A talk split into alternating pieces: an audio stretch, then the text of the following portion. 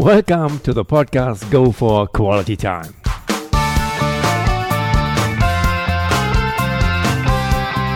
Here, I will interview exciting personalities in English who will way off of the mainstream and who will contribute through their experiences and adventures to more quality of time in your life. My name is Detlef Massorts, and I consider myself a cosmopolitan who has been fortunate enough to stay at many different places in the world. I tremendously enjoy international networking, and on top of that, I'm a passionate footballer. It is a great pleasure to welcome today as my guest Erik Meijer. Today we continue with part two of the episode number eight The Flying Dutchman, top header in the Bundesliga, today head of football tactics on Sky TV. Hello, Erik. Hello, Detlef. In crowds have never been your thing at all. And I believe this is what one can also listen here during this interview. I read a nice quotation about you from your friend Marcel Smeets, if I may cite. Erik, you are still the same guy as with 18 when you staggered drunken during carnival through our village. what does such a statement mean to you? What is it reflecting? Uh, that's for me it's um, a, a, compliment, but for the other side it's nothing special because I'm I know I'm just Erik. Sometimes people look different at Erik because Erik is on television or Erik is a professional football player, but Eric is also the same human being. I think he didn't change a lot. The only thing he has as a bonus is that buying things is a little bit easier. But the rest, it's still Erik, and Marcel is also still Marcel, and uh, yeah, that's there's no other explanation. It's it's that simple. Nothing to add. Congrats no. to this attitude. Yeah, definitely. I believe this anyway. Even though that is self-evident for you, I think it's not self-evident for everybody. Anyway, I believe another funny story which underlines your earthing is when you were singing together with Liverpool fans before the UEFA Cup final in 2001 against Deportivo Alaves. Mm. Please share a few details about that. Yeah, that that was also some something special. Marcel was also with it, and Roel, my my closest friend, who's now assistant coach for Australia at the World Cup, uh, assistant of Bert van Marwijk, and Egid Kisau, my physiotherapist, because a few weeks before I ripped off all my ligaments at uh, my right ankle in in Hamburg, so I was in rehab, and uh, I knew that the final was in Dortmund, and I said to my best friends and the physio, "You want to share, go with me to to Dortmund?" Of course, the boys were willing to go with us, and uh, I, I, gave them also a shirt of mine with Meijer on the back. And we went to the square and, and Dortmund parked the car and next to the stadium, took the tram to the to the square. And one of my colleagues' friends went to order something, and he took out his jacket, and Meijer was on the back. So one of the guys tipped him on the shoulder, said, "How you get that shirt, with Meyer on your back?" And the only thing he said, with four beers in his hands, is from a shirt from my mate Erik, and he's there. and from that moment on, it was like a avalanche of people want to uh, get a conversation or a photo or sharing a beer and. Uh, and after a while, they just pushed me on a big rock and they said, Erik, Erik, sing us a song, sing us a song. So I went to sing uh, You Never Walk Alone on that big brick. And uh, 90% of the square uh, sung along. The rest of the people were from Alaves. So it was a very funny, uh, uh, beer wise uh, singing afternoon in Dortmund. And then also a match that I will never forget. Four five at the end, and Liverpool wins it.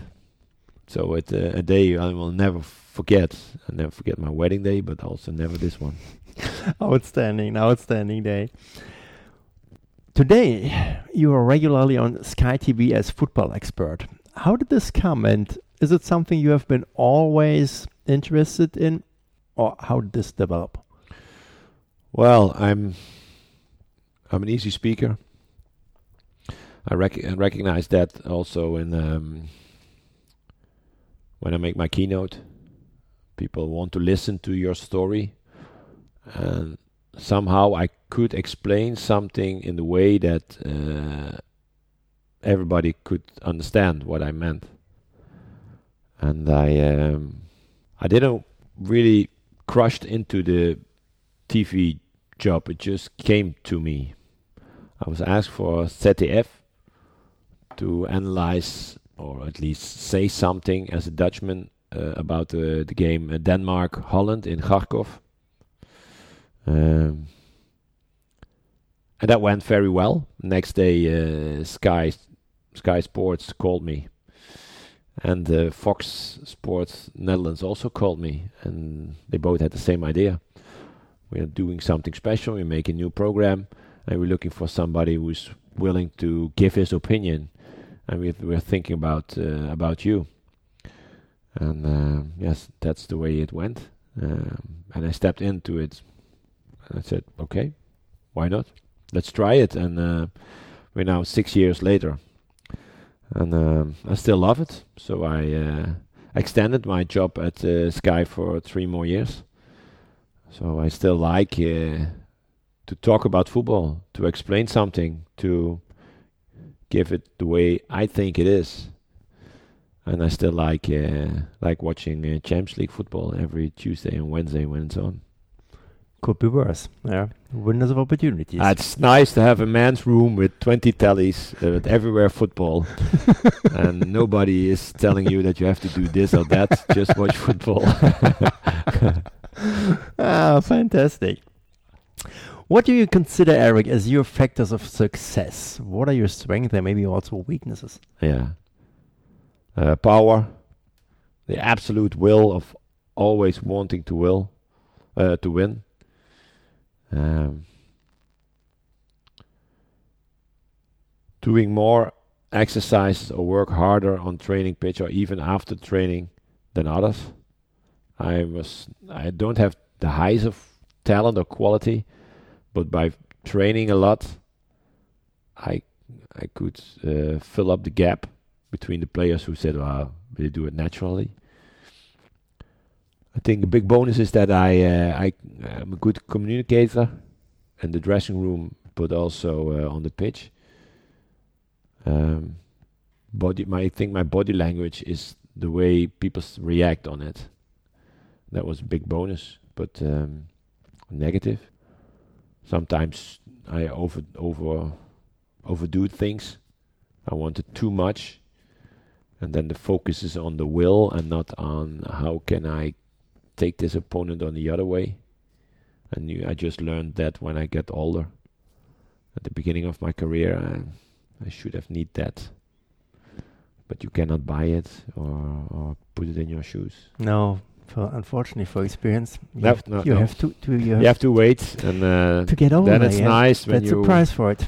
when you're 35 or 36 and the manager makes you captain and you can bring over your experience to the younger guys.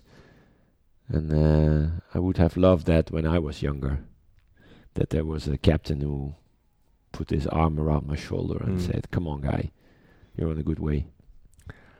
But thank God it's the way it is. Yeah. Yeah. Just think about that. Everything would be finished with 30. What is coming next then? Yeah, of So- course. Yeah, that's why I'm enjoying life now also. So it's uh, I'm privileged that I uh, I made a profession out of my hobby, and even now I'm 48 and I still have a well-paid hobby. That's the way I feel it, Mm. and uh, I do it because I like it.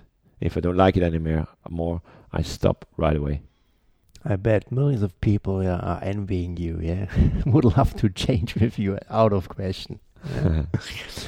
Erik, you love also traveling the world. I know that quite well. We have talked Yeah. about that already in the past a couple of times. How do you make it to feel comfortable at the different locations in the world when you're traveling? Do you have a certain recipe or a certain guideline you're following? Mm, no, I look into people's eyes, and then you mostly see something. Uh, I think what's something that we Dutch are good in is that we uh, adapt, we adopt very well.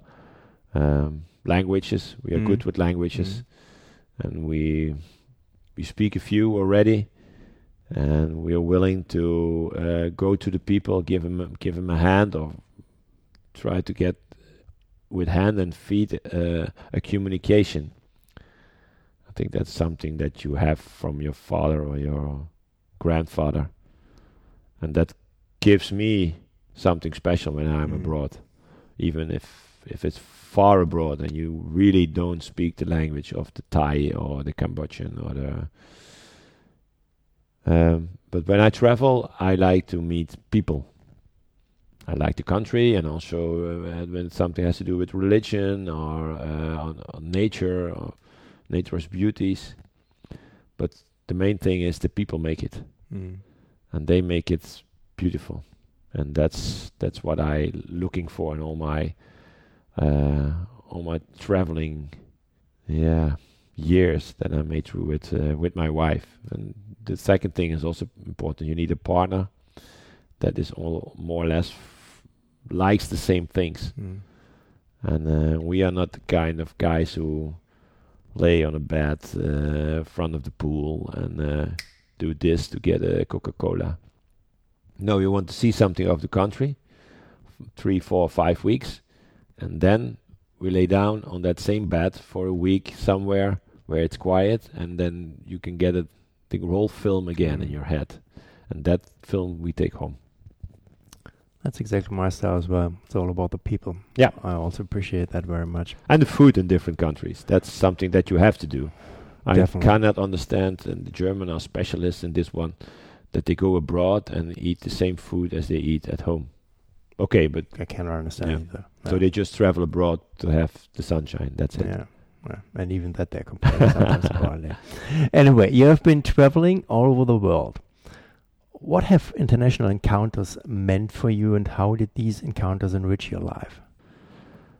Yeah, I think uh, it's it makes you uh, a cleverer person, richer, rich not in dollar, yen or euro, Mm. but rich in your in your head. These experiences, you can take them with you every day in your job, in your day life.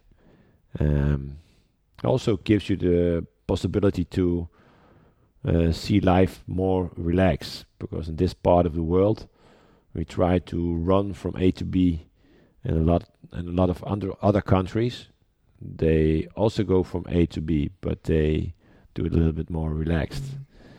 Um, plus the fact that they are happy with little, and we sometimes are not happy with a lot.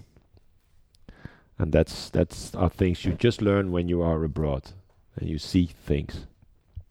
Nothing to add from my from my perspective, not at all. You have been meeting also plenty of various personalities, especially in and through football. Among all of them, was there one who impressed you more than all the, the others, and why? What made this person so special? Well, I really met a lot of players, coaches, different guys. But I think somebody that, that made an impression on me because he was so relaxed and always there for the players was Hermann Rieger. He was physio and masseur Hamburg. at Hamburg, and um, he was in balance, complete in balance, and he was always there to help you. He was not on this earth to be Hermann Rieger. He was on this earth to help his boys, and that's you don't see that people much in uh, in football, in this commercial uh, world and I, I like to see that somebody is so in balance. Even in the winter, uh, we went we went skiing. Sergej Barbarez and me went to the same town, and he invited us to give us uh, lessons, ski lessons. And he, he came. Uh, we didn't expect that he will come in his holiday, and but he just liked to be with the boys and eat some Kaiserschmarrn and sitting with the boys. He'd never drunk alcohol, so he's, he always sat there with this uh, uh, Apfelschorle. And he was just, he was sitting there quiet, and we just were talking, the Bosnian guy and the Dutch guy, and he was just enjoying it being with the boys. And that guy was big. Mm. He's big. Rest in peace. Yeah. Also, Looking back, what was your biggest professional challenge and how did you manage to overcome it? uh, coming back after injuries, I think that's that's a challenge that you always have to do with yourself, with help of a physio. But um, that's that uh, are periods they were not that nice for my for my wife, because she know that I was just focused on one thing. Doc, how long is this? Four weeks. So I went to the calendar book. I made a cross on four weeks, and my wife knew that four weeks it was just focus, focus, focus, focus, focus on being on that moment fit again. And mostly I made it to that cross. So uh, coming back from injuries, that's that's a tough one, and a lot of younger players nowadays they fall apart because it's something you have to do with your head and not only with your body. Mm. And if the head and the body are not in balance, you will not get fit in that time. Okay. Football, that means also sometimes, or even a bit more often, craziness and particular fun. And uh, especially when Erik Meijer is around, that means also fun is around. Could you please share here with us one or even better, two funny stories of your football life? Yeah, a lot of stories, mostly of celebrating something. And uh, uh, in, in, Germany, it's normal that after after the end of the season, you you go to Mallorca um, to empty your the the players' box, where there is mostly a lot of money in when you have a successful year. There are always players late. There are always player who left the shin pads on the training pitch, and that has to be paid for. All that money comes together at the end of the season. You go to Mallorca for five days, and that's that are hard days. that's really tough, and uh, but it's it's nice to experience those days when you go to the beach, eleven o'clock in the morning, when you walk along the the supermarket, take two buckets, fill them up with beer, a little bit of ice, not too much ice because then you don't get a lot of beer in the bucket. and well, go to the beach, see the boys who are already there, and the first thing after a bite of uh, of a croissant is uh, a beer. Whole year long, you're focused on your profession and with food and drinks and all that shit, and in that period, you just say, bah. Open the and sitting there till four or five o'clock drinking beers getting a little bit drunk put your the the towel over your shoulders get into your flip-flops and thinking about left side is Bierkönig right side is hotel.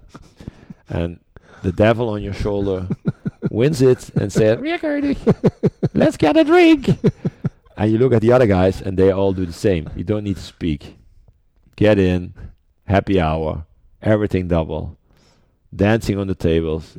Uh, never, nobody gives a shit that you're a football player or whatever, and just have fun. Those things that that are the things that will always stay in my mind. Mm-hmm. And I made a lot of those trips, and every trip has something special. Players uh, losing their marry, marry uh, the ring of their marriage, and getting in a big, a big, big uh, problems with that, or falling in love with other girls. Those stories, yeah, they're everywhere. Yeah. And, uh, or somebody is spitting, and you have to carry him for half a mile home with two or three Gaudi guys. Nah, that's something special. But that's that's teamwork. That's already the pre-season for the next season. Mm. How true. I mean, even though that I was not a professional, even as an amateur, yeah, we made this experience. Uh, really, course. they're really special, special events, and uh, especially because you uh, see those guys always in the dressing room in a serious way, and there you see them uh, on a different way. And also, when you have a little bit of alcohol in your body, you get very honest. Mm, how true. how true, yeah. Small kids and drunken people are yeah, very yeah, honest. yeah, Yeah, that's good. That's good. How true. Does there exist a phrase or an attitude from your parents which they have transferred to you and which you are carrying internalized with you? No, I, I think I, I, my parents just told me, when you're a member of a club, be at the club. So when you do something, do it good. And till now, I always always did that. I listen well to my parents, and uh, they're still under us, so that's that's good. And um, yeah, they're both character people. My father, extrovert, my mother introvert. She was always in the back, my father in the front. But together, it's it's a good mixture. And um, what my grandfather always uh, told me is uh, always think about where you come from. That's simple. You hear that a lot, but sometimes it's necessary that somebody says it. Absolutely. And sometimes it can be very sim- simple. And Yeah. Even still very effective. Yeah, yeah, yeah, because I still know that I my first paycheck was 516 guilders. And there's absolutely nothing of what I earned later on. But I still felt what I did for it. It was a Mhm. month work in a butcher shop, cold, warm, half past six till half past six. But I also liked that. Mm. So I appreciated it when I earned a lot of money later on. Great. Respect. Which parallels do you see, Erik, between sports and a more traditional job in the economy? Um, I would say that every department needs a sportsman Okay. to Explain liven it up. Okay. to get better results. And I think I, I really believe that is true because a sportsman gives another attitude to the same same job because he knows how it is to lose, and he also knows how nice it is to win. So he will do always he will always do something more to achieve the same as somebody who's not a sportsman. And within a team as a sportsman, especially when your team Yeah. play on Plus the fact that he's always used, especially when he is a team supporter, Mm. to work in a team. And he also knows mm, I have to do a little bit less here, so somebody gets a little bit more there. That's that's a quality. Mhm. How much importance does team spirit have in your everyday life, and how do you promote, respectively, strengthen the team spirit in your team, in your environment? Uh, that's very important. That's because it is also the the red line in my keynote. Uh, team spirit and team thinking. That's you never walk alone. I swapped it and you never work alone. Um, it's nice to work, but it's even nicer if you can work together. It's nice to party, but party on your own it's not as nice. And uh, it's also nice when you work very hard, so you can party very hard. Those parties are the best, and they bring something that I told you before with Mallorca. For the next thing you have to do with the same team. So team spirit is very important for me. And my best team spirit that I have is the spirit that I have with my wife. It's a small team, just two people, but that's team spirit. It's in your D- DNA, huh? Yeah. in your blood. Can Yeah. feel that. So, what counts for you as first principles when it comes to leadership? um, honest, uh, on the same level as the people uh, you work with, or as you are a captain on the boat. You don't have to sit higher up. You can sit on the same level as as the as the rest, and um, at least work the same tempo as the boys. That's leadership. You have to be the first there, the last out. Then you get respect. Mm-hmm. Or you have to be that clever that others expect uh, accept that you are not as much there, but that are not that many. The most of them, most of people, um, they they mirror themselves, and this they see he's doing this, then I also have to do this. It's the same with kids. It's papa, father, and mother sitting with chips and a coke in front of the telly, the kid will do the same. Papa and Mama uh, go for sports every evening, the kid will do sports. It's copying, and that's uh, that's in the business the same, I guess. I agree. What are typical situations which trigger stress for you, and how do you manage to reduce your stress level and return yourself to calm mood?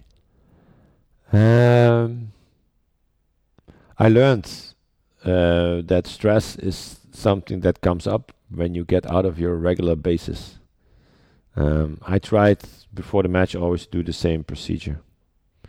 As a golf player does the same procedure before he hits a ball. Because you know that when you do some procedure, you will always get a certain level. And there are matches that you are not top, top, top, top, and there are matches that you're absolutely top. But that has also to do with opponent, referee, weather, stance, uh, I don't know, traveling, all those things. But I think by doing always the same steps and routine, you get calm in your head. I believe there's nothing changed since you left the professional career as a footballer. Huh? Certain things are still in your mind. You have not given them up at all. Which headline would you like to read about yourself, Erik? Hmm. I prefer not to have a headline. Okay. Because I had not enough headlines. It's time for other people to have a headline, and let them stand in front. And I'm uh, I'm willing uh, to push the car. Fair enough. What does quality of life mean to you? What is it from your perspective which gives you happiness?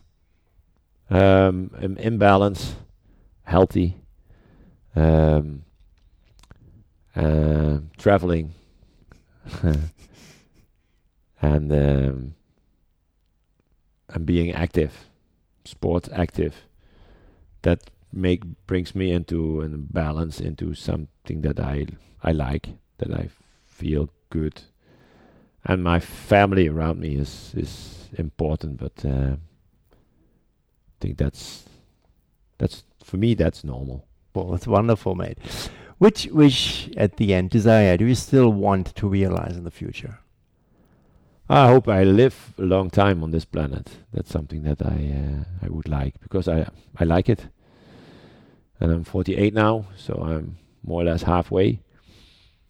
I hope, and uh, no, I I like it here. I like to stay long. I like to stay uh, fit. I see a lot of uh, different countries still on my bucket list some things that I want to do, and I'm fortunate. I'm in the position that I can do a lot of things uh, and do the li- live the life that I like and not that others like from me. So um, that's all something I'm. I'm free. Um, that's the biggest thing you can have. I'm free. If I don't want to work for television, I don't work for television. If I don't want to drive that car, I drive another car. And that is something really strong and that is something really special. And I know that it's special. Definitely it is. Erik, independent and free. Yeah? An excellent finish and a wonderful interview. Many thanks for your time, the given insights, a bit of reflection, and of course, the fun, which is always guaranteed when being together with you. Wish you further all and only the best for the next projects and look forward to catching up with you hopefully soon again in the not too far away future. Anyway, thanks again. It was a really great pleasure. You're welcome. And to my dear podcast audience, I may tell if you should be interested to know more about Erik Meijer, please visit Wikipedia under, under www.erik underscore Meijer. By the way, are you having your own website, which we can also yeah, that's, that would be meiersportsmedia.nl. Excellent. This and even more you will find as usually in my show notes. Yep, and if you have enjoyed listening to my podcast episode, please take a moment of your time and provide a brief review in iTunes. Your review will help to make this podcast more visible and allow more people to have the opportunity to join this podcast community existing of outstanding and special people. Please join me again for the next English episode of Go for Quality Time. Until then, thank you very much for listening and don't forget to go for quality time.